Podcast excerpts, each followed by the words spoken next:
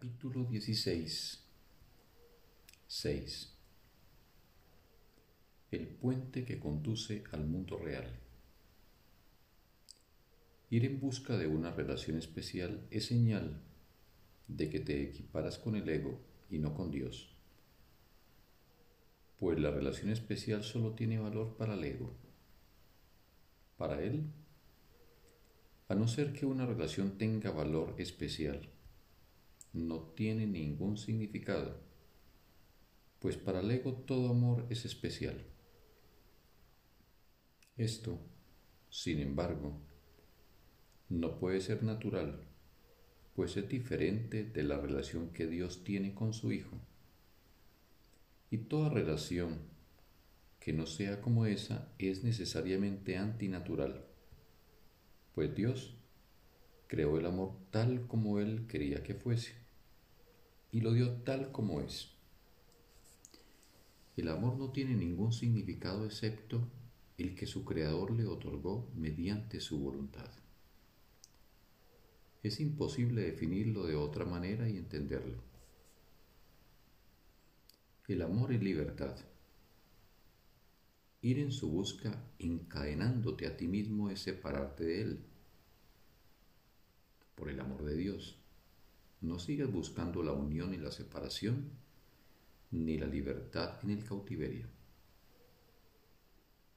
Según concedas libertad, serás liberado. No te olvides de esto, o de lo contrario, el amor será incapaz de encontrarte y ofrecerte consuelo.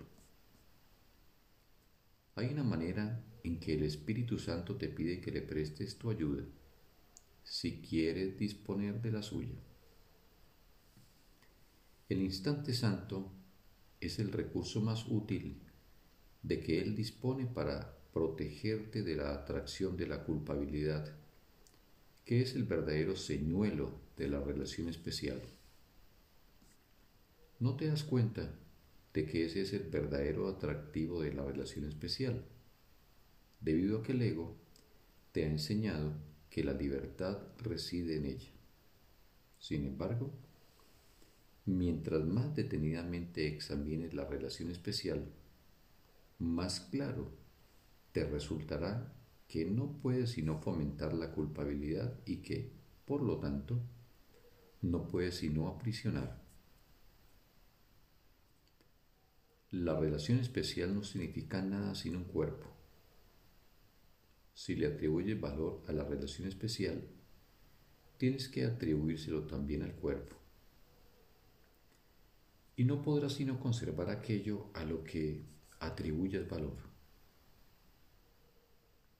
La relación especial es un recurso para limitar tu ser a un cuerpo y para limitar la percepción que tienes de los demás a los suyos. Si pudieses ver los grandes rayos, estos te demostrarían que la relación especial no tiene absolutamente ningún valor. Pues al verlos, el cuerpo desaparecería, ya que perdería su valor, y de este modo perderías todo tu interés en verlo. Ves el mundo al que atribuyes valor a este lado del puente ves un mundo de cuerpos separados que buscan unirse, que buscan unirse unos con otros en uniones exclusivas y convertirse en uno solo a costa de la pérdida que ambos sufren. Cuando dos individuos intentan convertirse en uno solo, están tratando de reducir su grandeza. Cada uno quiere negar su poder, pues una unión exclusiva excluye al universo. Se deja fuera mucho más de lo que se admite dentro, pues se deja Dios afuera y no se admite nada adentro.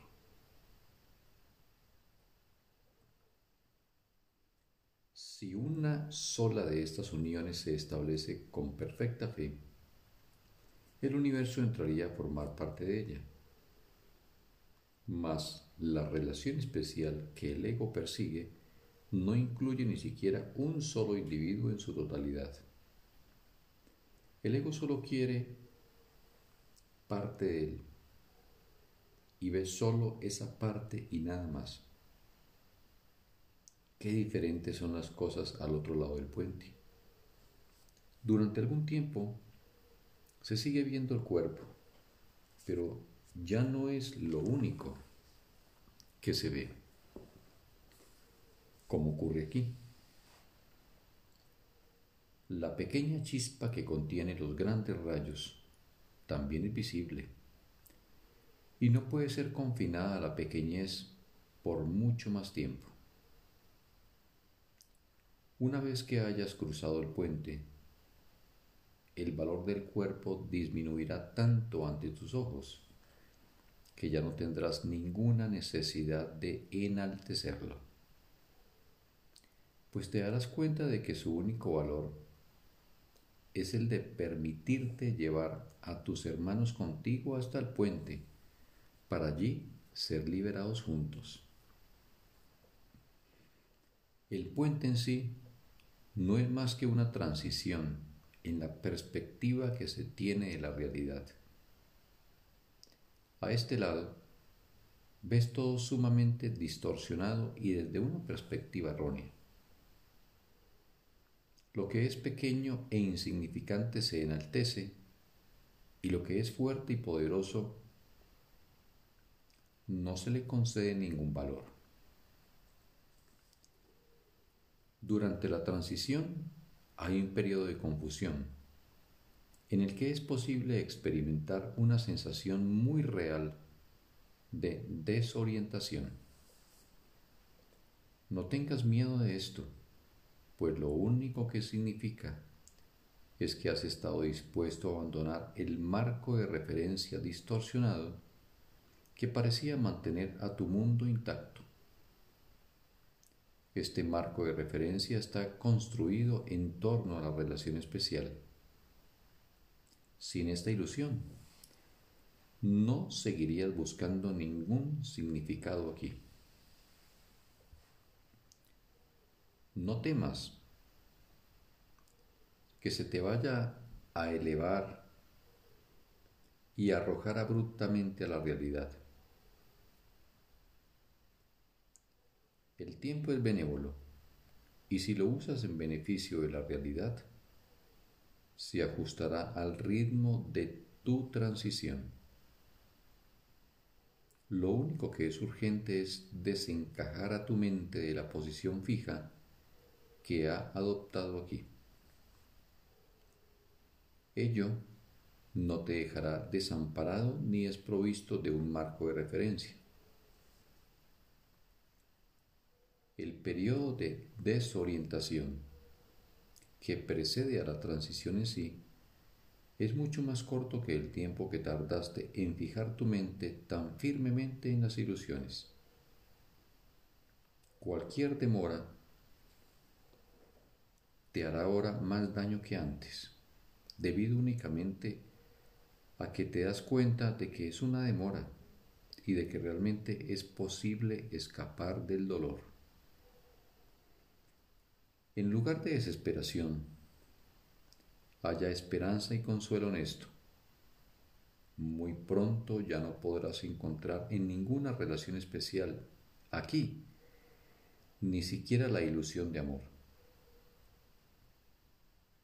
Pues ya no estás completamente loco y no tardarías mucho en reconocer la culpabilidad que te produce traicionarte a ti mismo.